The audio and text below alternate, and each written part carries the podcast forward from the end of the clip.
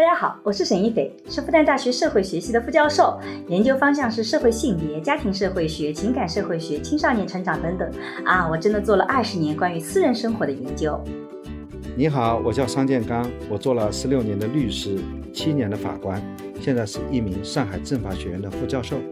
我们也是结婚二十年的夫妻，我们将会一起主持这档由新事项光之来处出品的播客。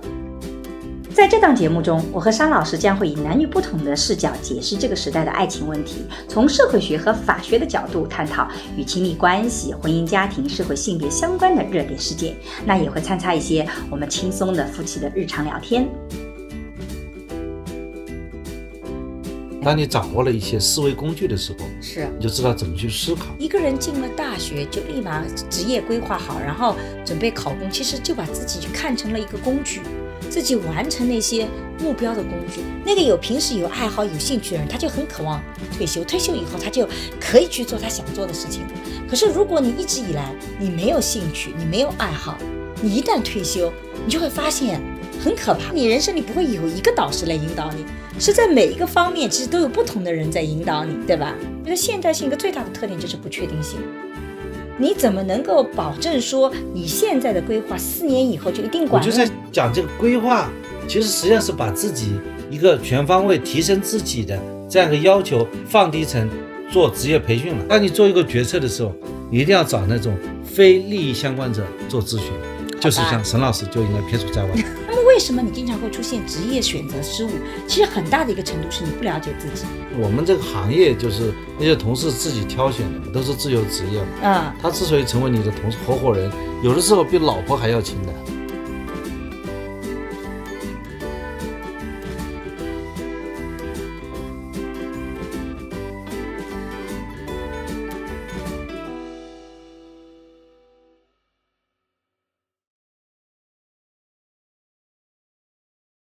大家好，我是沈一斐，我叫商建刚。今天我们这一期呢，其实是本来是想早一点录的，纪念一百期的，但是因为种种原因啊，我们拖到了这一百期以后。当然，主要责任在我，因为我最近经常啊，这个看剧做别的。最近在追什么剧啊？哦，最近追了一部特别有意思的剧，是很久以前朋友推荐给我，但我一直觉得它五十集太长了，没有看。但是我最近。看完了啊，觉得很有收获。看五十集花了多少时间？三老师觉得这些都是浪费时间的，所以导致 每天我们晚上睡觉之前，我都在追剧，就把录制播客这个事情稍微往后延了延。所以就啊，这个在三老师这边是觉得很难这个理解啊，但是大家了解我的人就觉得，哎，这个也是很正常啊。但我觉得那部剧的确很好看，《六龙在天》，嗯。好，我没看过。因为我们其实到一百期的时候，真的是非常感谢各位朋友的支持。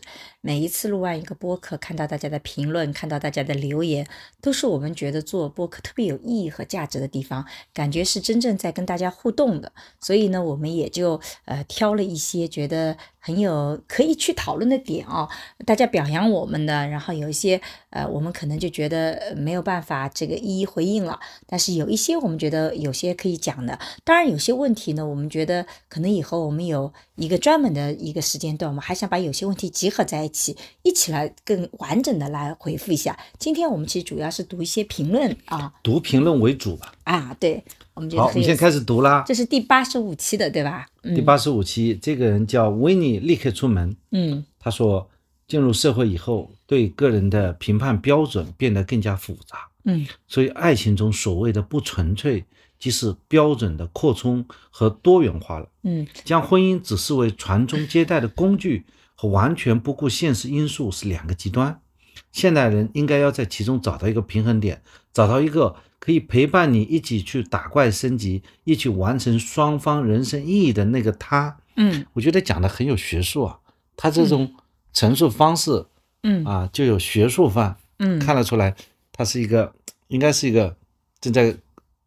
读书的学生吧，或者说受过学术训练的人吧。嗯，但我觉得这个的确是因为，呃，我们过去其实是婚姻更多的是工具型的一个概念。我最近跟一个孩子聊天以后，我们也会把这个播客放出来，就是特别有意思。以前我经常讲这个，我们每个人在传统的脚本里，每个人要去实现一个角色，就是你要做妻子是怎么样的，做呃丈夫是怎么样的。然后那个呃也不算小孩子了，也十七岁的姑娘，她就说，其实她说她自己觉得作为孩子，不要把爸爸妈妈看成 NPC。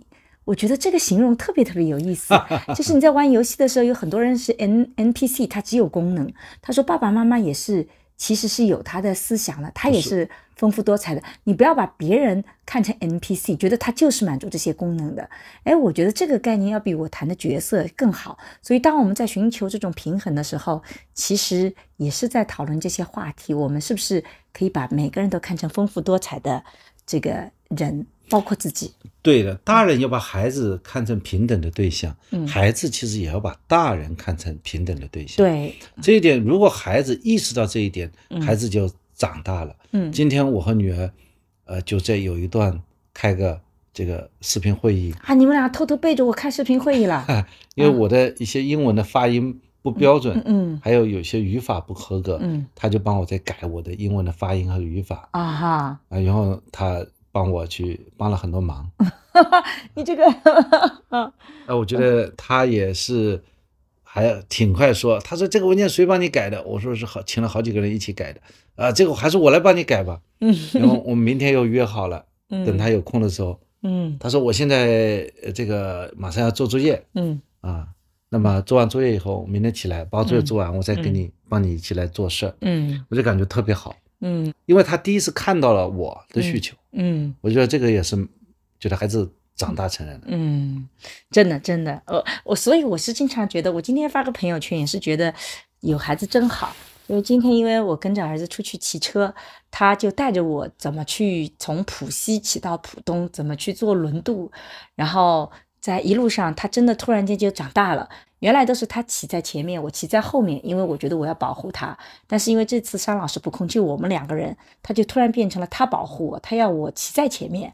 然后他骑在后面，然后他就很操心说：“你不要老是骑在这么外面的，很危险的，你往里面骑一点。”然后到快到红绿灯的时候，我很喜欢，比如说红绿灯还有三五秒的时候，我一定是往前冲的。他就跟我讲说：“你这个很容易闯红灯，你遵守一下交通规则。”我说：“总不能绿灯还有五秒我就停下来了吧？”就他就突然变得很操心操肺。然后我我们在骑到滨江大道的时候，因为比较安全的地段了，这这个完全就是自行车道，他就骑在前面的时候，我说：“你按照你的速度骑，因为他骑。”骑得很快，我跟不上，他就骑前面一段，然后在前面等我，看看我有没有问题，或者往回骑，看到我没有问题再往前骑。我突然就觉得孩子长大了，所以我觉得其实不要把任何一个人看成 NPC，每个人都是丰富多彩的个体。其实你会发现，婚姻也好，家庭也好，这个爱情也好，其实都是生活里非常重要的，能让我们体会幸福的一个途径吧。嗯，这位 Panda Z 说，不是爱情不纯粹。而是人变得不纯粹了。嗯，在学校里的标准更多接近人本身的特质。嗯，而在社会中就会外化成金钱、房子、车子这些更加远离人本身特质的物品。嗯，工作呢，还是要先把自己能做好的部分做好，能养活自己，让自己有选择的能力。嗯，在剩余的时间多打开自己，发现自己的可能性，还是要追寻自己内心的声音。嗯，你都不会。真正热爱想做的事情，不管怎么样，你都会忍不住去做的。对的，我最近看韩剧，这个做了一个视频，我很喜欢一部韩剧，叫《密会》，讲的是姐弟恋。其实是我这个年龄四十六岁的一个女性啊，事业有成，被一个二十多岁的男性小男生所吸引的故事。很多人都把它看成姐弟恋，可是，呃，最后这个女性她在。法庭上，她最后是决定跳出自己原来的框架。她说，她第一次感受到了一个真正的热忱，就是那个男生对，就把他看成是一个具体的人，不是给他，不是说为他做很多的牺牲，也不是说做了什么巨大的事情。就是这个女性到那个男男孩子的家里去的时候，那个男的真的拿块抹布把他地擦得干干净净，保证你走进来是一个非常干净的地方，因为是突然间去的嘛。所以他说那种热忱和纯粹，他就觉得自己是被当成一个具体的人的。所以我觉得纯粹和不纯粹，以及人的特质，可能我们都很难在生活中被异化在工作里。可是呢，你不要把自己当成工具，就你自己其实是不要把自己当成实现某个的工具，你才是目的本身。所以我觉得不管怎么样，爱情也好，那个自己也好，都是这样的。桑老师觉得呢？我觉得很可能要有一些钝感力啊，钝感力就不要那么敏感，不要那么敏感。嗯你搞不清楚什么叫纯粹，嗯，因为纯什么叫纯呢？对纯还有度，对，所以不要太敏感。嗯。但你是不是有的时候觉得你太不敏感了啊？啊，是吗？嗯这个人讲的也挺好。嗯他说：“是洋洋啊，嗯看到有些人说不纯粹就不纯粹吧，其实每个人选择都不同，这些也没有关系。所以之所以追求纯粹，是因为它是稀缺的吧？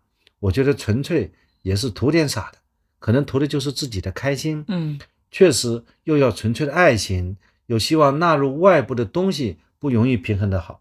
嗯人很难既要又要，嗯坦然接纳复杂也好。”嗯在复杂的关系出现复杂的问题的时候，能有解决复杂问题的格局和认知就 OK 了。嗯，邵老师怎么看这段话？我觉得这有一点过于自信。嗯嗯，也就是说，他能够 handle 到这一切。就复杂关系出现复杂问题的时候，能有解决复杂问题的格局和认知，其实这个特别特别难。复杂问题出现的时候，常常是解决不了的。我我我觉得，即使到了我今天，我都有很多问题，我其实觉得是解决不了的。嗯对，人是很难做到既要又要的，嗯，人也更。难做到放弃的。其实放弃是很疼痛的一件事情。放弃是很难的，既要又要是一个追求，但往往会很难做到平衡。对，但我觉得，人把这个既要又要，关键是要的是什么？如果是你要的是一种赞誉，要的是一种占有，我希我希望桑老师既能努力挣钱，又能够天天陪在我身边。尽量去做到平衡。我说，如果你要的其实是一种努力，嗯是一种经历，嗯你是不在乎结果的，嗯那么你这个药呢，很可能是有可能成功，但很多时候是不能成功的。嗯但是我觉得这种努力积极还是嗯，可以去鼓励自己的。对，就像我现在同时做很多事情，嗯我也可以说是既要又要，你就是那个既要又要的人，你是个典型的既要又要的人。我并没有把我的付出或者说我一定要得到什么样的目标和结果挂钩的。我也相信有一句话叫“尽人事，信天命”嘛，嗯。就是我去努力去做，我能不能得到我想要的那个结果，我不去特别追求和不是特别刻意的。嗯。我想，其人的努力的过程，它就是一种收获。嗯，这个我很同意的。嗯。所以从这个意义上来讲，既要又要是不难的，放弃反而是难的。啊，很多人说，哎，你调整一下，你改变一下。其实改变认知，它不是说改变认知难，是因为有的时候改变认知背后其实是有代价的。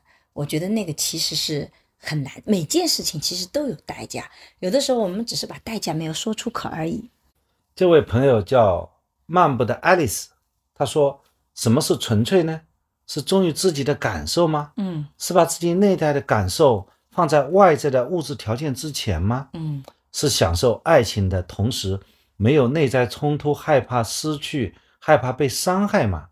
有多少当代年轻人在走出校门的时候，能清楚的说清楚自己最核心的需求呢？嗯我觉得这差不多是一个时代之问了。嗯，而且其实我们有这个八十五期，有好多人跟我们讨论纯粹的话题，但我怎么觉得我们谈的时候，纯粹不是我们的重头啊？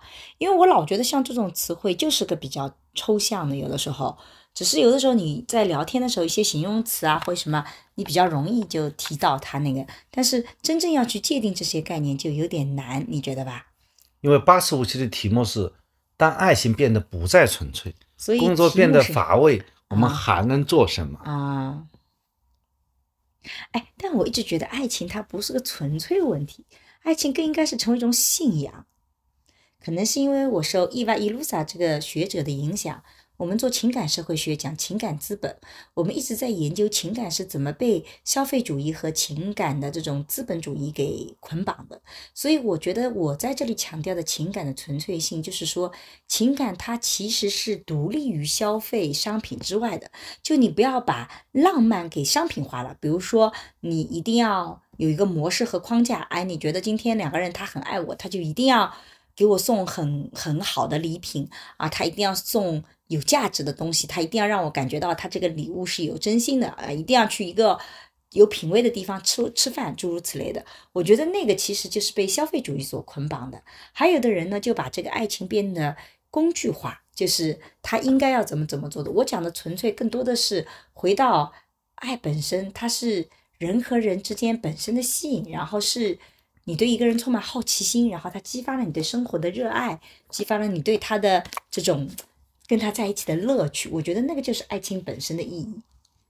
我其实也曾经为这个问题困惑过。嗯，尤其肖老师最近 在第九十八期呢，对，好像回答了这个问题。嗯，所以肖老师现在还有这困惑吗？我们不是聊到一起第九十八期了吗？解决了吗？应该还是解决了。嗯，这个叫 Rokak 说，泰戈尔年轻的时候也很荒唐，经历了一切后。也变了，要慢慢来，不要急，不要做一个复杂的人，要做一个天真的人。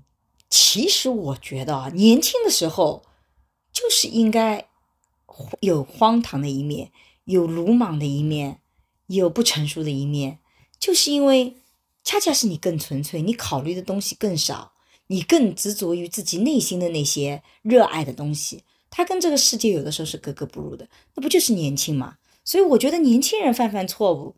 没什么大不了的，反正到了四五十岁，你会发现你犯了错误，你很鲁莽，你可能跌下去就爬不起来。可是年轻的时候，只要不要犯那种，不要做这种违法犯罪的事情，大部分的事情你犯了错，你都还是可以爬起来再那个的。所以我反倒是鼓励年轻人，没必要活得那么四平八稳，没必要什么都做对。年轻嘛，就是要犯犯错误的。我们年轻的时候不都是这么过来的吗？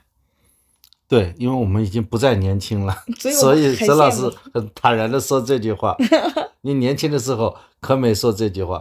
那我年轻的时候还没有这个，哎，等等，我年轻的时候有一个信条，读了大学以后，那个是一个学长跟我讲的。他说你在大学里要尝试失败，因为你到了社会上，你如果失败了，你很可能爬不起来，或者你会受很大的打击。可是你在大学里，你如果尝试失败的话，你可能就没什么特别大的影响，所以我就去竞选班长啊，哎，不过最后还成功了，这是个特别奇怪的事情，以后有机会再跟大家聊一聊。反正我做了很多尝试失败的事情，我觉得还挺好的。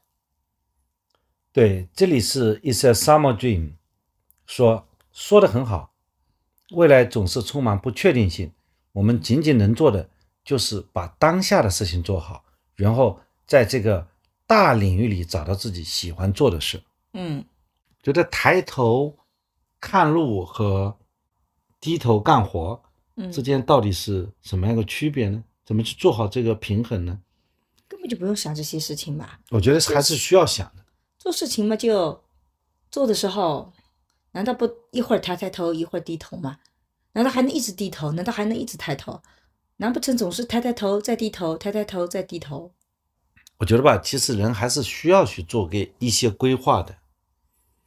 你很可能我换的行业比较多一些啊，嗯，我在看有一些同志啊，他很可能原来在那份工作上，他就一直就，我感觉还是像原地踏步一样，就我们我们并不是说勤勤恳恳做好一份工作不好，嗯，但是社会也会有变化，比方说你去做那个收费站的收费员，一做就做了十年。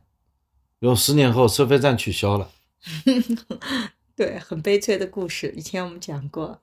那么这种情况下，我觉得是不是从个体的角度当中讲，有些人也会去思考，你在这个做收费站期间，也去考一个什么证呢？这以防有不时之需，对吧？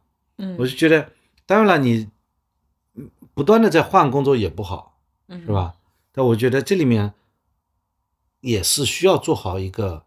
平衡吧。嗯特别是现在这个不确定也更多，嗯那需要做一些准备。那么有些事情是一直是准备起来没坏处的，嗯比方说学习、嗯看书、阅读嗯，获得一门技能，啊，在能力、时间上可以触达的地方嗯去提升自己，总归没错吧？嗯。那下面我们就谈到第八十六期了。八十六期的主题是大学的那些遗憾，你都释怀了吗？其实我们的标题常常跟我们里面的内容也不见得完全匹配，因为我们 经常聊的时候聊得很开阔，都不知道聊到哪里去了。主要是讨论的是大学的那些遗憾嘛。对对，嗯这位叫，Phoebe SZJ 六是吧？对，我觉得大学里最遗憾的是没有锻炼好自己独立思考和好奇探索的能力。其实吧，独立思考的能力还真不是大学的时候才开始的，应该在很小的时候就要养成独立思考。所以我是给我的孩子，两个孩子都补都补批判性思维这个这个这个寒暑假，我经常给他们搞这种小小的这种夏令营啊，这个冬令营啊，让他们去学这一块，因为我觉得这块东西太重要了。包括今年寒假，我准备跟我儿子的和他的朋友们再上一个批判性思维角度的这个启发式提问，怎么去沟通的，怎么去界定概念的。我觉得那个能力是非常非常重要的。但这个真还不是大学的时候，就大学的时候都有点晚，应该从小学就开始了。我看到以前美国，我看过美国的那个批判性思维的培训，从幼儿园就开始了，它有一个体系的，我我觉得那个特别有意思，所以。我自己是觉得很遗憾的是，其实所谓的独立思考是是说有一个完整的逻辑思考的能力，而这一块我们没有教学。对，这个主要还是这个教育的本身。嗯，我们太多的去背诵知识了，而没有去告诉他们，你遇到这个东西你怎么去分析问题，对吧？什么叫分析问题？怎你说是知识，严格来讲只能叫信息。就甚至还不是知识，只是信息。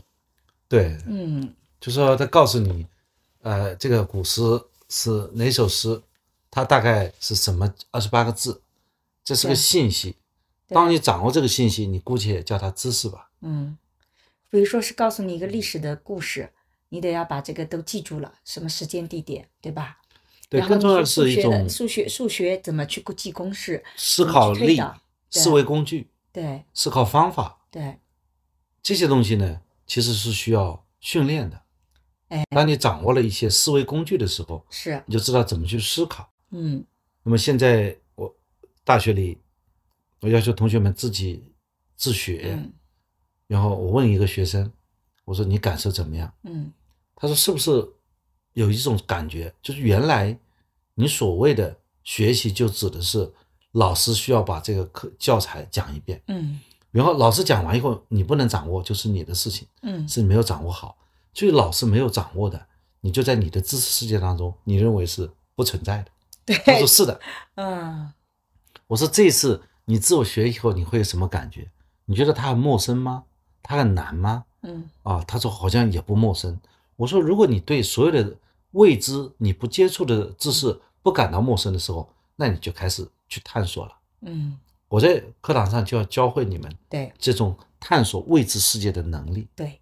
虽然我刚刚讲到这种独立批判性思维的这种方式，应该从小就开始学起，但是实际上什么时候开始也都不晚。我刚刚其实讲的，我觉得自己讲的不那么的确切。呃，我自己是觉得希望是从小开始学，但如果以前没有过，不管你今天是二十岁还是三十岁还是四十岁，我觉得随时随地开始都不晚。就像我以前批判性思维启发式提问是给家长办的，我我有前几年一直给家长办这个，因为我觉得家长没有这个能力，怎么去教孩子呢？所以因为家长他也没有受过这样的训对，所以他怎么去拼那个？所以我以前跟这个课程是给家长的，所以我觉得什么时候开始都不晚。如果你有兴趣，你就可以去去学习一下。我在这里也推荐一本书，就是那个批判性思维的一本经典的书，叫《学会提问》，它里面就是非常好的告诉你分析一个问题是怎么来的。我觉得所谓的独立思考，其实就是一个分析问题的能力，就是学会提问啊，然后怎么去解答这个问题，问题在哪里，然后怎么去找到答案。我用嗯训练学生的方法是四步骤：嗯第一步检索，嗯关键是检索；第二步分类，嗯因为分类是最基础的思维。嗯，你就把你的信息嗯按照你所认为的理解的那个类别。嗯当然了，有人可以分类的更高级，嗯说明他思考力更强。没有，你总而言之，你可以把它分类。第三个呢，摘要，嗯你分类好了以后，你把它整理啊，嗯整理成一个关键词或者一句话。嗯，第四个呢，就把它归纳出来。我觉得你这个是更高层次的思维的能力，几乎带有研究性的。我讲的是更基础的。什么叫批判性思维？就是首先你要界定概念是什么。我们在一句话或一个问题或一个一个讨论的观点里，有没有把那些重要的词汇概念界定清楚？啊，那更清楚了。非常基础的主题词是什么？就比如说，我们两个今天，哎，我们来聊聊焦虑吧。我们首先大家得确定说，我们聊的焦虑是指什么，否则你谈的焦虑是说啊，这个是得了焦虑症的那种人。我谈的焦虑是说，天哪，我年纪大了，我还没结婚，我很焦虑。我们讲的虽然都用了这个词，但实际上的程度和所面对的问题，它可能很不一样。所以，首先在基础的思考里要去界定概念，界定概念了以后，我们要问，就是说我得出了什么结论？结论里有没有这些概念？是不是也是界定清楚的？然后我们再问我得出的这个结论里有没有事实是去支撑我这个结论的？哪些事实支撑了我这个结论？这个事实靠不靠谱？这个支这些支撑的数据，它到底是数据呢，还是个案呢，还是什么？它靠不靠谱？那么这些如果证据是靠谱的，那么它的逻辑是不是合理？就像以前我年轻的时候跟你吵架，你老说我你讲的事实是对的，你讲的结论也是对的，但你的事实走不到你结论，是因为你逻辑错了。没有因果关系。你没有因果关系，你可能只是相关性。你说下雨天啊，很多人这个这个摔跤是因为打伞的问题。你看打伞的人多了，摔跤人就多了。其实是因为下雨天路滑，可能不是这个因果关系啊。就是，然后我们再问说，假设这些的话，我在讨论这个问题的时候，我有没有前提假设？我有没有我自己的价值观？首先去判断了。我已经决定了这个概念。其实每个人讨论问题都有前提假设，然后我们再问背后有没有是那种虚假的这种关联，有没有重要信息完全被遗漏掉了，这个信息是被裁剪过的。然后最后再问，即使这些都有问题，是不是这个里面依然是有我可以获取的有用的信息？什么东西是它合理的？什么东西是那个？这个是一个思维过程。所以我讲的是更基础的。怎么去思考的过程？你如果真的要跟别人去讨论，就得要从我们俩讨论，不经常这么干嘛？我们首先觉得你讲到底是什么意思，对不对？我们会觉得你你有什么前提假设？就是很多时候你会发现，人讨论问题最最核心的是你我的前提假设很不一样。就像咱俩讨论灵魂伴侣，你前提假设是一旦讨论灵魂伴侣，前提假设一定存在嘛，所以我们才能找到匹配嘛。但我的前提假设是所谓的灵魂伴侣，它根本不存在，那个灵魂那么多样，你怎么可能找到一个人跟你完全匹配？我们的前提假设是不一样，我觉得我讲的思维的那个是更基础的，你讲的那个要更高一层了，那个是研究的，那个对很多人来讲要求更高了。我们桑老师已经走在太前面了。没有，我现在训练学生也主要是根据我学生的他的需求，对比方说我讲到这个程度，啊他就 OK 了，对那我就不用再往下讲了。对，那我就发现呢，就是说让学生去做这个摘要啊，对学生来讲还是一个困难。嗯一个本科生甚至一个研究生去做这个摘要的能力，这个摘要就是归纳能力，对，归纳能力。所以说检索就找资料，嗯分类嗯，分类好归纳，归纳好了以后还要整理输出，嗯就这个肯定是看起来是一种学术研究能力，嗯但是我觉得，当你具备了这些能力以后，你在日常的生活、日常的实践当中，你会变得更加聪明，啊，对对，嗯，会改变你的气质。也就是说，你可以用别人的知识给自己做武装了。对否则别人的东西就是别人的，你没有办法转化为你自己的。把别人的知识怎么变成自己的，就是用你这个变。成自己间接的经验，啊就可以内化为自己。对，嗯，哎，我们感觉又在聊播客了，我们还是读评论吧。我们不是就是在聊播客吗？我们不在做播客吗？难道我们是准备把别人的评论都读一遍，然后我们就说嗯很有道理？当然我们会觉得大家都是讲的很有道理的，但是我们不能只讲说很有道理，我们也得展开来聊一聊啊。好的，好的。嗯呃，这位迟迟说，我猜很多同学提到没有做好职业规划，嗯应该是对比同龄人早早的做好保研，啊去积攒实习的经验、就业、准备考公的打算，嗯而自己呢却很难尽早的想清楚这些，嗯他也是有这个遗憾了。啊我倒是也觉得没有必要很早的做职业规划，我倒是赞同的。现在大学生啊，进来大一就要想着找工作，啊其实大学几年他一直把好好学习的时候，我说一心只读圣贤书，这个时间给浪费掉了。我倒不觉得是一心只读圣贤书，我觉得你那一心圣贤书都把自己太工具化了。就一个人进了大学，就立马职业规划好，然后准备考公，其实就把自己看成了一个工具，自己完成那些目标的工具。可是我觉得进了大学以后，第一步难道不应该是？我觉得每时每刻都应该是享受生活本身的。我觉得大学里他就是要把自己变成一个更加高级的人，就升级。就什么样升级？就是你这个脑子啊，比别人没读过大学的人，你看待世界、看待知识，你更加体系化。你有一个 system，所以相对而言呢，你就很聪明。嗯大学的要把你变成很高级。当你变得很聪明的时候，你去做一些实践上的工作，不是变得很简单吗？嗯还要做什么职业规划？保研也好，就业也好，考公也好，不都是很 easy 的事情吗？就是你你我们两个的这个最后是我们两个最后的方向是一样的。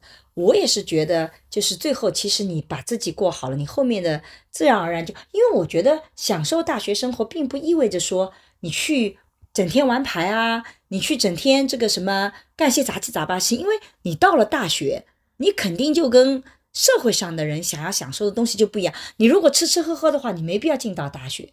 之所以享受大学，一定是大学提供给你别的地方不能提供的东西，这才是你要进到大学里面去享受的。所以，为什么我以前讲，你进到大学，你一定要进到图书馆去看一一面一面的书架。不同的专业，他们在哪些书？因为这只有在大学里，你才能看到这种学科类的分类体系，你才能知道每一个学科在干嘛。我觉得这个就是不一定是说你跟你职业规划有什么关系，但是这就是很有意思的，这是大学里有的。然后呢，还有就是说你会有一些社团，这也是大学里有的，别的地方也没有的。所以大学里还会提供这什么学生工作，跟人之间结成一种特别。真挚合作的关系又没有太那么强的利害关系，当然现在也有很多小朋友太功利了啊，这个搞个学生会都搞得像官官场一样的，这个太功利了。但我觉得我我我我自己觉得是去参加这种活动，我经常有很多的收获。所以我讲的是享受大学生活，不是让你去吃吃喝喝那些你不需要进大学做，而是有些事情只能进大学做，所以你还要去听那些各种各样的课程，因为那个只有大学能给你。然后你去享受这些，你这个过程就是像张老师讲的，其实通过这些过程，你就是在给自己升级换代，因为你只有在大学里才能吸取这些养料，不一定说一定要读书啊，圣贤书看杂书也可以的，因为我们大学里经常有各种老师开各种奇奇怪怪的课给你那个，我记得很很多年前，还有大学老师开那个什么唐宋那种什么这种这种什么这种。呃，就是以前我们听的这个关于狐狸精啊、女鬼啊这种故事，专门做研究的，也都非常有意思。它不见得跟你的工作有什么紧密的关联，所以，但是它对你个人的人生的丰富性是很重要的。所以我更喜欢我们上次播客里强调到说，我们其实不喜欢职业规划这个词，我们更喜欢生涯规划、人生的规划。这个你你的规划其实是说找到你自己怎么去走的。当然，我也同意评论里有批评的观点，说其实嗯职业规划也是包含这个的啊，职业规划也是很大的概念，这点我也同意的，就看我们怎么定义职业规划这个概念。嗯，是的，职业规划当然小于人生规划、生涯规划。对，我觉得应该是小于的。很多人他在四十岁他就退休了，他退休后过着更加丰富的生活，他开始做投资人啊，嗯啊、去做新的行业，做摄影、摄影人啊，做专门的旅游，嗯叫什么？现在有个职业叫什么？旅游达人吧，嗯。旅行家。你讲的那个其实是一个很幸运的事情。就我最近做研究，然后我做焦点小组，然后这里面的人都是五十岁的女性，然后她们马上面临退休，然后他们不断的问我一个问题：沈老师，退休以后，我觉得我还很年轻，我有很多的经历，可是职业已经不需要我了，我能做什么？这个时候你就会发现，你有没有爱好，有没有兴趣，就很不一样。那个有平时有爱好、有兴趣的人，他就很渴望退休。退休以后，他就可以去做他想做的事情了。可是，如果你一直以来你没有兴趣，你没有爱好，你一旦退休，你就会发现很可怕，因为你完全不知道做什么事情。这就是为什么日本的男性他退休以后回到家里家庭里面，会让人觉得很没意思，就是因为你除了工作以外，你还能干嘛呢？你没什么事情可做了。然后人生就显得很无趣，你自己觉得无趣，别人也觉得你无趣，所以我觉得那个所谓的那个大学里面去接触各种各样的东西，就是把你的生活变得很有意思。那你人生里面就会到了五十岁以后退休以后，你会有个持续的东西，有持续的朋友。有的人连朋友都没有，那你想想看后面怎么办呢？嗯，是的，这位叶落朋友说，他谋生和兴趣不是对立的，可以先找一个谋生的，自己兴趣的小火苗也保存着，然后后期可以找其他时间去培养兴趣。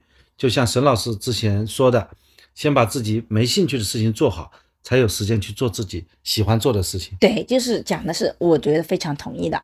哈哈瑞欧说，哈瑞欧说难以释怀，觉得少一个导师式的人物带领自己。后来想想，人生就是这样，不会有人一路领着你前进的。我觉得这就是互联网时代带给我们的一个不同的地方。就比如说我自己的几位学术女神，我一个都没见过，但是我就是通过她的书籍，通过她的采访。等等等等，我去了解他的人生，然后我就觉得他的人生发展就是我想要奋斗的目标，我就会往他那边走。所以我觉得互联网是，或者说像我们学术，有的时候是提供这样一些非身边的人物，但他同样能带领你前进的。是的，你现在资讯那么发达，嗯，身边的人，哪怕是自己的老师，如果很幸运的碰到一个好老师。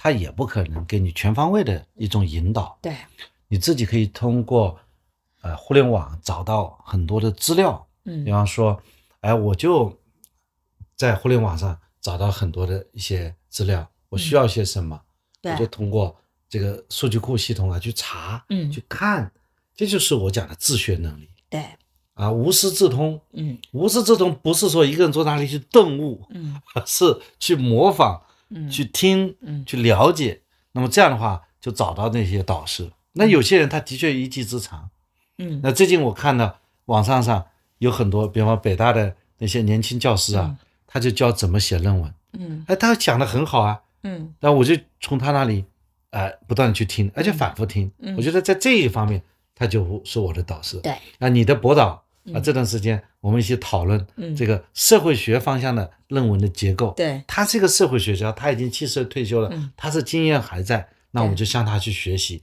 就是说，哎，我是法学的社会实践，他是社会学的理论，怎么样契合起来做一些学术性的研究？所以，孔子讲什么？三人行，必有我师，对，是吧？其实我也脑海里也出了这句话。其实，所以不存在说少一个导师。对，就是其实你人生里不会有一个导师来引导你，是在每一个方面其实都有不同的人在引导你，对吧？对，这位我和你大于二。嗯，人生是一个漫长的过程，任何时候都可以发展自己。大学不如意，还可以继续努力。很正能量，我很同意。好，我们就点赞。嗯，这个这个叫 Morfly。说两位老师以前的教育环境同今天大不一样，更认同大学需要职业规划。读书的时候需要了解不同行业职业的就业环境和可能的发展路径以及转型成本。想到自己的职业选择失误，起路难返，难以释怀。这个呢，我一直这个被我们俩也经常被批评说我们时代的红利啊，觉得你们职业那个，其实我觉得吧。每一个时代都不会觉得跟以前的时代是一样的。如果按照这种说法的话，那就以前的经验都不要去讨论了，你就现代的一定是当下的经验。我觉得如果走走极端啊，就这个话题其实，但我对这种观点不太认同的事事情就是，如果你觉得时代发展的很快。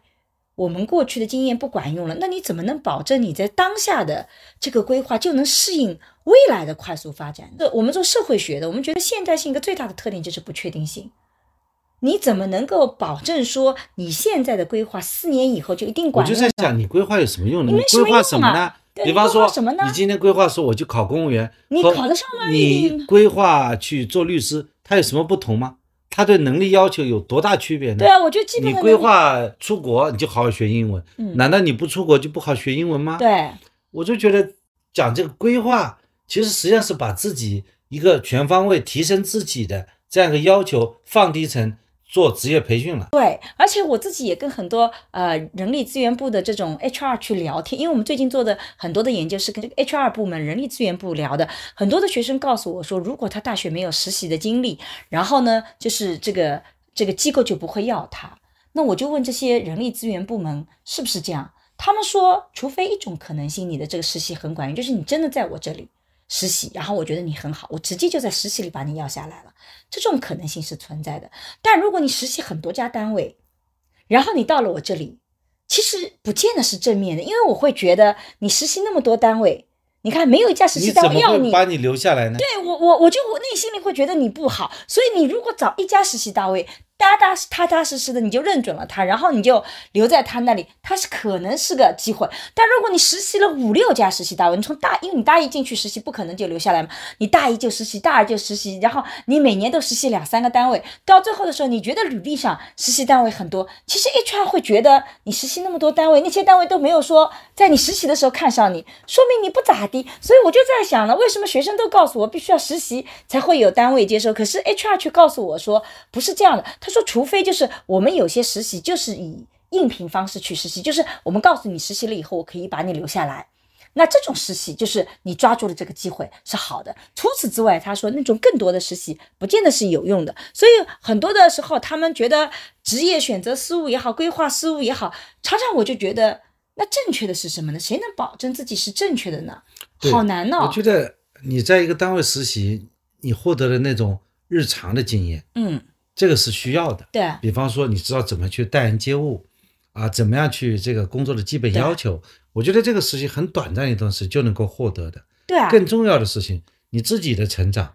比方说，你没有实习，但是你也会知道怎么样和成年人打交道。你并不至于说，啊，你就因为没有到单位实习，你就不知道怎么做人际交往，你就怎么怎么不会，你就不会处理同事之间的关系。对我觉得这不是因为实习的原因，这是你本身在大学里能力就没有也成长好。高 成长。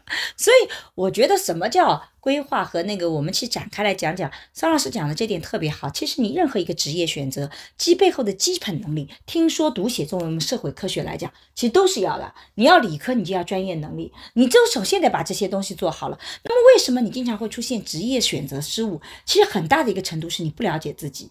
就像我自己以前遇到遇到学生，他觉得大家啊都要选择哪个行业，他就觉得啊那我就去。可是我就跟他讲，你有没有考虑过，你跟那个最热门的选择，其实你是不符合、不吻合的。不是说你不符合他，而是说你的性格本身就不符合这些。我自己以前去实习，就是不断在判断我适不适合这个行业，而不是说我一定要找到这个行业，我觉得一定要进那个行业。我觉得。我自己是不是这么想的？所以有的时候，之所以职业选择失误，很可能是你没有花足够的时间去了解自己，你花了太多的时间去看别的职业要求什么东西啊，每个行业是干嘛的？你以为他们干嘛要求跟你有什么关系啊？没关系啊，我觉得是吧？其实真正要做的是你喜欢什么，你得先了解自己，那你再去看这些都有关系。太多的人把眼睛都看在了外面，没有看自己，我觉得这个是很遗憾的一件事情。所以我觉得不是一个就业环境同今天不一样的问题，我觉得恰恰是每个时代大道至简背后的规律和一些根本性的东西，它其实没有变。现在的确有一种悖论，嗯比方说，你需要去训练你自己的检索能力、这个归类能力、提炼能力，对吧？但实际上这个是相对有一定枯燥的，学生呢他不愿意去做，他希望呢听你讲，讲的很，最好是像脱口秀脱口秀一样的，讲的很嗨，嗯他觉得他可能够获得一些信息点，嗯他觉得哇，这个知识好，这个知识好，还是呢，就是高中的那种学习方法。，对，那么实际上就对他的成长是没有好处的。然后呢，他也拒绝说我不想自己看书，我就想听你讲，讲的我觉得挺挺好的，这门课就结束了。那你学到什么呢？我不知道。我觉得这个也是我最近的一个困惑，因为我这几年一直做教学改革，我上课一直能够拿很高的分数，就是因为大家看我视频，看我我是个很能讲的。但是实际上我在有某一门课的时候，我其实花了更多的时间去备课，然后我就鼓励学生自己讲，我甚至把文章什么都精心挑选，然后我还专门教他们怎么做，然后他们去自己演示。我觉得这个方法特别特别好，我能看到学生是成长起来的，到最后他写论文的时候，那个质量明显提升的。但是那门课的打分却特别特别低，学生就不接受我这样的改革方案，他们就觉得还是希望我多讲，他觉得我没有讲，好像老师就偷懒了，然后觉得学生讲的、别人讲的没意思，还是希望听老师讲，希望你每堂课都把。这些关键的知识点告诉我，我能记笔记。可是我觉得那个没有用啊！你那些知识你学了又怎么样呢？都到处有书，而我从实际教效果来看，看到他们最后的论文要比上个学期的同样我的那个学生好很多很多。可是打分却是有史以来最低的。也就是当我对学生写论文的能力明显在我课堂上有拔高的时候，他们对我的评价却是最低的，以至于我现在。不得不要调整回去，因为领导说你不能够老搞这种改革。但我我给领导看了，我说你看本科生期末论文经过这个培训，他能写这么好，真的以前没有的，我觉得特别有效果。但是领导说这个评分你现在低了，你沈老师你还得要留意一下，那你就不得不为了评分高，你重新回到最简单。评价应该是第三方评价。比较公允一点。对，如果是让被教育者、被管理者来评价管理者，似乎有一定的合理性，对对吧？但是会导致一种核心你的状态。对，就是按照你想怎么样，我就怎么样，对吧？所所以呢，这个里面有有一句话叫众口难调。对，所以呢，所以这个时候，我觉得作为管理者或者教育者要有定力。你认为很难的？我觉得我我下个星期还是要，因为我的亲密关系的课程就是我满堂灌。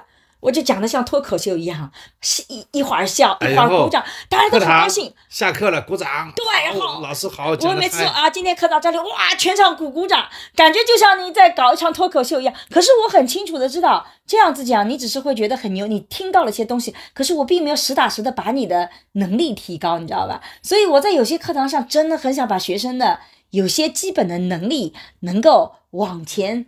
提一把的，但是好像还是不是很成功，所以我下个学期还得再做改革。我要怎么能够把这个口碑又搞好，又能够提升能力？我我自己也在很犹豫。就是作为教育者，有的时候我们自己的感觉、我们自己的判断跟学生最后的反馈是不一样的，所以我们是以学生为中心的。就我自己的教学一直在考虑学生在这个时代他需要什么东西，怎么是他喜欢的。但实际上有的时候也会发现。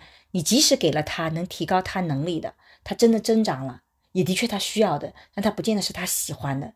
每个人喜欢东西都是上课能轻轻松松听老师讲，讲得很开心，不太愿意说你给我布置很多的阅读的东西，我得自己去归纳整理啊。每堂课都这样太累了，学生就会口碑就下来，就这个是一个蛮大的一个问题。当然我们无法超脱到说完全不在乎评分，我还做不到，我还是在乎的。这位理想与现实的墙头草说：“我来问最近也意识到，嗯，做不后悔的决策很重要。作为一个成年人，应该对自己负责。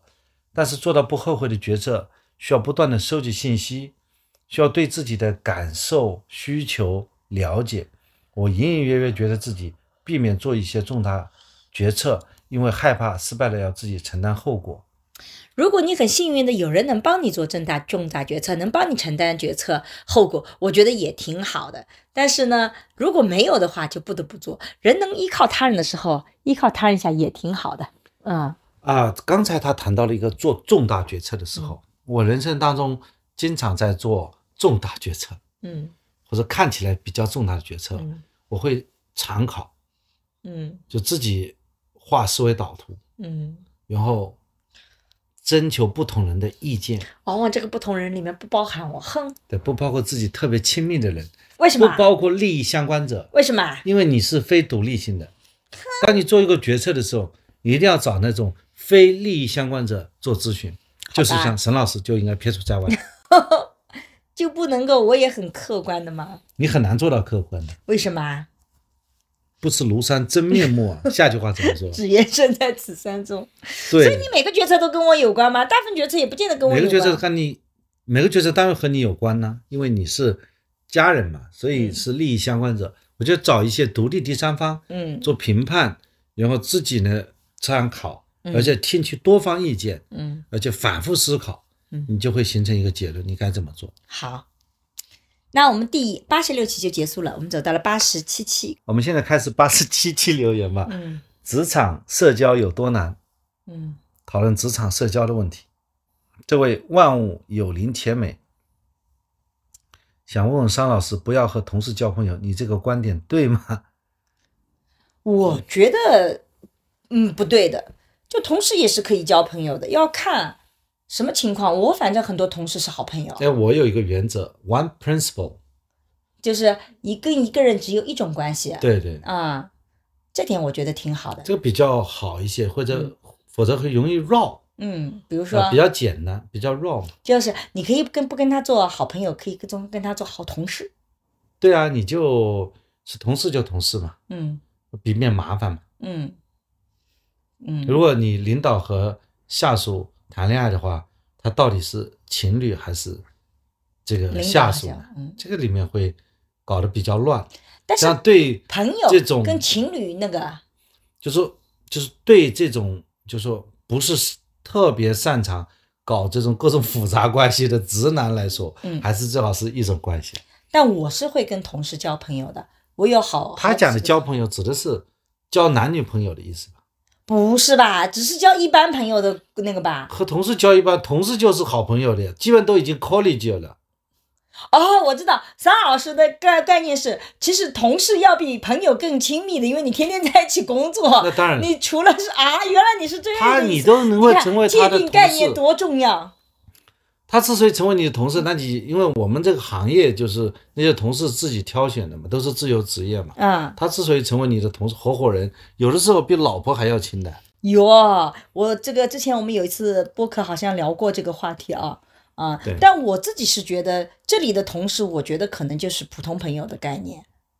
就你是，而且我觉得同事不是都是朋友，在同事里面你会像桑老师，就是会跟有些同事走得非常非常近的，对吧？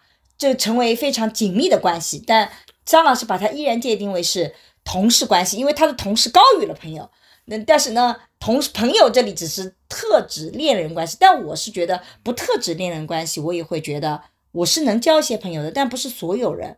我觉得很多人我觉得不能交朋友，但有些我觉得可以。好的，我问你个问题吧。这个人叫欧气爆棚，想问，想听职场，现在是一个实习生，马上要进入职场，实习过程中好好像和老员工格格不入，该怎么办呢？不知道他是怎么个格格不入法，因为我觉得和老员工格格不入是很奇怪的一个逻辑体系。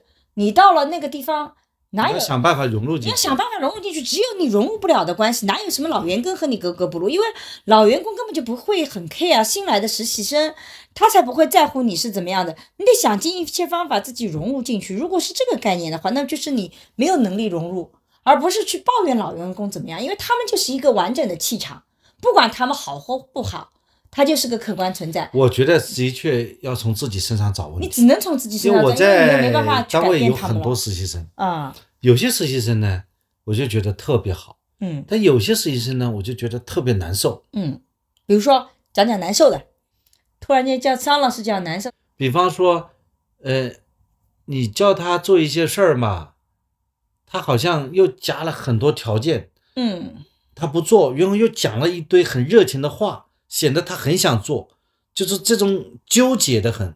啊，我来讲一个我觉得很普遍的一个情况，就是有些人，比如说来做助理也好，你会发现你跟每跟他讲每一件事情，比如说这件事情我觉得怎么好，怎么做更好，比如说我就知道你很快速的说你怎么怎么做，你刚刚这个做的我觉得有问题，你怎么做更好？他每次的重点都落在为自己辩护，我为什么想这么做，我这么做的理由是什么，给你讲一大串，他就好像每次都要向你证明说，其实我不是很差的。我我我就跟他讲，是的，你做这个可能也有你的道理，但是现在我们时间紧急，请你按照这个方式去做，因为你做我的助理或助手，你就得按照我这个方法去做嘛。然后他就会觉得不爽，然后他在做的时候还会告诉你说，其实你这种方法也是他觉得是有问题的，怎么去那个？就他时时刻刻想要向你表示说他其实很能干。我就觉得有的时候觉得你能不能干，就把活干好了，你就是能干嘛。他每次都在他缺少一个他永远在为清晰的定位。对他不断的在告诉你说我是这，甚至有的时候我跟他讲说你这样说话其实很伤人的，他就说了，说我其实不是这个意思，我的意思是什么什么什么，他也不会说哎不好意思，真的伤害你吗？我那我首先向你赔礼道歉，他这种话都不会说，所以我就觉得有的人情商和知识稍微低了一点，能力也差了一点点，所以呢，情商能力都差的时候，情商又差，能力又差，就很容易出现就这种情况，那就很麻烦。对，像这种情况，我觉得还真的要意识到，可能是自己对人际关系的处理是有问题的。首先，第一是认知上有问题，嗯，就你认为你格格不入，其实呢，你很可能别人对你也是觉得你这个人好像是有问题的。这个配合能力很差，或者说你自己又感觉好像又想去做点事儿，又好像又又又沾不上手，别人对你也怕。嗯，对的，而且感觉常常是相互的。如果你觉得老员工格格不入，人家也会觉得你很奇怪。反正这种感觉一定是双向的。嗯这个暖，哦不对，这位是远嗯 UK C 四说，老师可以讲讲社交边界吗？同事关系只要变近就容易有问题。就就如果说一个人在社交当中要注意哪些边界，怎么样要有边界意识。比方说，他拿的那个咖啡，你能不能拿了就喝掉了？他买的早点，你拿了就吃掉了。我们是好兄弟啊。我觉得啊，这个里面假设你不要跟别人有暧昧关系，对吧？他买的早点你吃了，反倒不会很暧昧，顶多是说不好意思，我吃了。如果对方喝了一口咖啡，你拿他同一个杯子喝咖啡，我在旁边看，我一定觉得你们俩有暧昧关系，因为我觉得共享一杯水，这个其实是非常暧昧的一件事情。如果比如说你如果出去，别的一个女人喝了这杯水，你拿起她的杯子就喝，我一定怀疑你们俩有奸情。这是非常好的判断方法。对，就是我也没有喝过，这不大会吧？就是有的人真的他，有的人会就说如果跟他没有什么关系，会喝一杯水吗？因为我以前有那个这个就客不叫客户，就是我向我咨询的，他就觉得他的秘书跟他的老公一定有一腿，就是那个那个她的老公的秘书，他这样讲的一个细节就是这个女性总是就是有的时候就是拿起杯子就喝，就当着他的面，就有的时候他就觉得这是有问题的。我跟他讲，我也觉得，但是有的时候，如果你真的遇到这个人，他会说啊，我没注意，我正好口渴，我就喝了他一口水。但其实这种事情是不大会不注意，这个杯子是老板的杯子，怎么口渴的把老板的杯子拿到自己你？觉得是不是有奸情？这个不大可以喝的呀？但是这个是一个极端个案，其实你引申开来，就比如说这个，你能不能就像你刚刚讲的，老老板，比如说办公桌上有一个餐巾纸，你可不可以随意的拿取？这是可以的吧？这不能拿吧？餐巾纸嘛，不是办公用品，你自己要拿，你去再领一包好了。不是他干嘛把我的餐巾纸拿走？他不是只是抽一张吗？抽一张没有问题。对，这个这不是边界问题，是办公室的那个餐巾纸又不是老板专用的对，任何客人都可以用，都可以抽一张所以这个是不是不是专用的，对吧？所以如果老板，比如说他的笔，你就问老板借说你的笔借我用一下，不一定老板，就同事，这可不可以？这个没问题啊。你写着一支笔，然后我正好签个字，你你借我一下，顺手写好字就但如还给了。果你每次拿了以后你都不还回来呢？这个我们单位经常这样干。再如果有支笔，就是我们单位，特别在法院里，就大家 都缺笔，就是拿了别人的笔，基本上就顺手就带走了，这是一种习惯。这个同事关系没关系，啊，所以都可以。而且我们单位特别抠门儿，告诉你，我们好，到那个我再，问你啊。我，跟你讲，我要吐槽一下，就就我们的内勤嘛，因为现在法院的这个这个经费管的很紧。我，们张老师从法院出来了，可以吐槽了。嗯，你要说我拿一支笔，嗯，那个内勤王老师把他的笔就给我，说嗯尚老师你拿去吧，啊，那为什么他不给你领领个起没有笔了呀。他们领笔是按支来领，不是按盒来领。那后来有一次，我就花了这个三十块钱买了不少支笔嗯，然后每人发了几支，看起来好像很大方一样。嗯，呃，这个可以理解。好，我们再来说啊，比如说你在单位里面是有午休习惯的，对不对？你有条毯子，是你每天午休的时候盖的。对啊，好，那这个时候呢，有个另外一个女性，她就跟你时间正好错开的，他每次你的毯子，他就希望你的毯子也给他盖，你同不同意？我肯定同意的，为什么？这无所谓了。哎，这个为什么无所谓？我们单位中午在一起睡觉，我们男的女的都在一起睡的。一起睡没关系，这是你的毯子，我经常拿你的毯子，拿啊，你你刚开始进入那种场景，嗯我跟你讲，你还是也不吸引的。嗯我刚开始去以后，他们因为场地允许嗯，他到另外一个房间去睡嗯。后来大家也熟悉了，这个搬来搬去比较麻烦，到了中午都在一个屋里睡觉的。嗯，不，我就说我讲是场景很场景很重要，也就是说，在这里面有些私人的物品能不能拿，你会发现不同的人界定是很不一样的。比如说，如果说他们那个的场景是就是一条被子，因为空间狭小不，不不是每个人都有自己独有的被子。比如说，你就是今天是一你睡到一点半就起来了，然后呢，我呢觉得太累了，我两点钟要去休息一下，我就说你的被子借我用一下。你会发现有些人不是说一定暧昧，有些人不在乎，有些人是不喜欢自己的被子被别人盖的，因为被子会有味道，有的时候。这种薄的毯子，有的人是不喜欢把自己的贴身的东西借给别人那个，然后你去借人家在餐厅，那为什么要借别人的他就觉得被子呢？今他自己 他今天没有啊，他他什么原因？他他没有他自己准备啊，把被子带过来是吧？他他他没有准备这个东西啊，诸如此类的。没这被子那就不盖被子嘛。所以我就说什么叫社交边界？社交边界其实核心在于说，第一个是语境，对不对？第二个，凡是他人的私人用品，你要去借人家的时候，你都会发现，如果我们的界定不一样，有的人就觉得无所谓，啊，我就觉得被子啊，你去拿去盖好了。但有的人就会介意，所以我自己在社交场合里经常去判断，比如说这个人是不是经常愿意借给别人的，或者他觉得不错，我就向这个人借。但这个人如果从来没有借给过别人，我绝不开口向他去要求做这个事情啊。这个是社交边界这个问题啊，只要你在进行社交，你就肯定会想到边界。如果你觉得这件事情做的你会不舒服，那很可能别人就不舒服。如果你觉得很正常，别人也会觉得很正常。不是的，我觉得恰恰很正，我恰恰要说的是，你觉得很正常的，可能别人是觉得不正常的。尤其是男性跟女性之间，以前为什么就比如说，你觉得拍拍人家肩膀很正常，有的人就觉得不舒服的。你为什么好好说话不行？这和这个的风格有关系的。我告诉你啊，我们单位原来就有一个男同志，嗯他是老是把另外一个女孩子给抱起来，嗯，然后呢？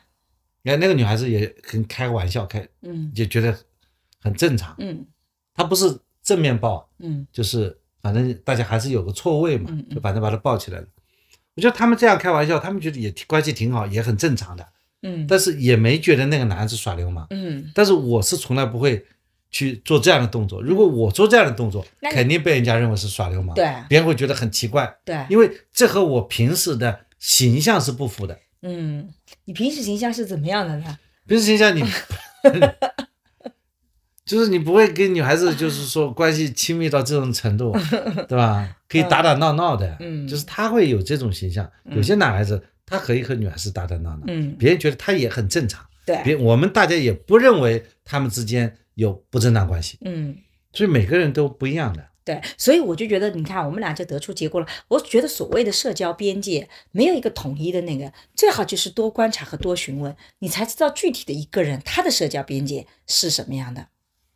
对，这位君菜嗯，君菜，嗯，就是菜六吧，六月菜，好吧，六月菜，嗯六月菜说：“我是初入职场转正的小白，看着同等岗位的同事啊、工作一两年都很优秀，速度都很快，就在这个过程中看到别人的优点，就很焦虑，感觉自己不太配，然后担心自己的成长速度太慢，给不了领导太多支撑，总是敏感自己做的一些错事，这种情况真的不知道怎么缓解，怎么去更快的在职场中成长，能帮忙解答一下吗，沈老师？我的想法就是，人人都焦虑。一个人进到一个新的单位，他就是焦虑的。就像明天要考试，那谁不焦虑啊？都会有点焦虑。就算我明天要做一个什么从来没做过事情，我也焦虑啊。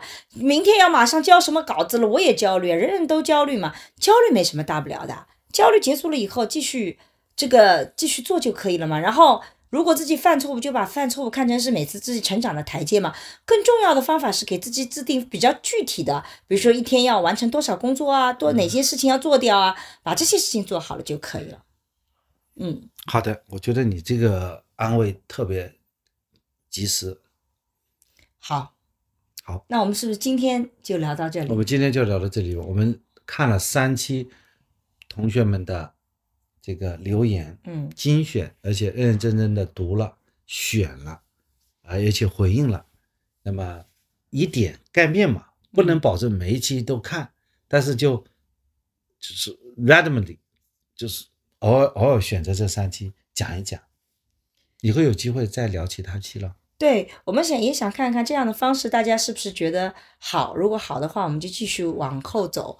就我们还有好多期可以跟大家来分享的，嗯，也也想不断的调整这个方式啊，看怎么能够更好的跟大家互动，然后能够有更多的交流，怎么怎么能够回应大家，而不是我们单方面的聊些话题。总而言之，我们也在寻找不同的方式方法，也非常欢迎大家在评论里面给我们提出一些好的意见和建议，我们不断的改进。我想起了那句话：如果觉得好，请把好打在公屏上。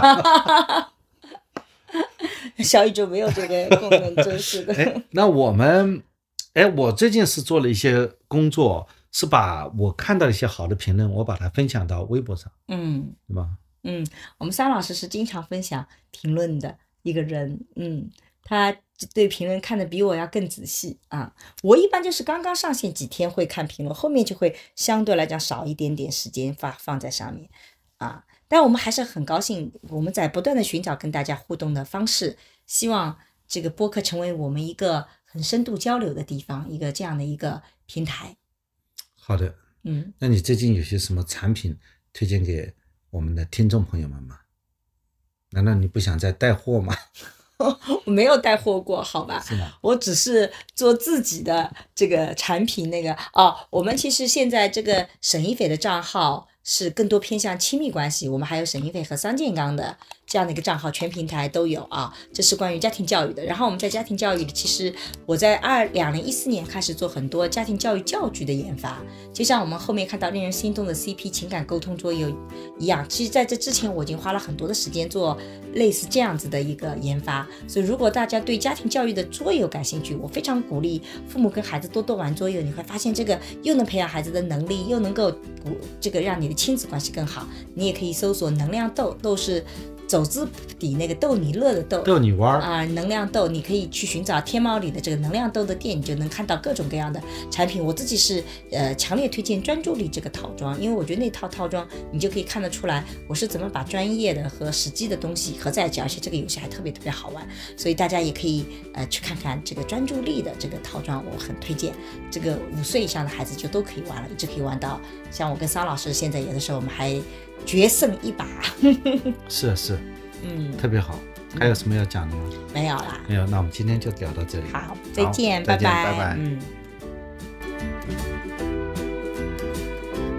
最近我做的沈一斐性教育课已经上线，我想通过这门课和你一起坦诚地聊聊成年人的爱与性，所有我们过去回避的性教育，我们一次性讲清楚。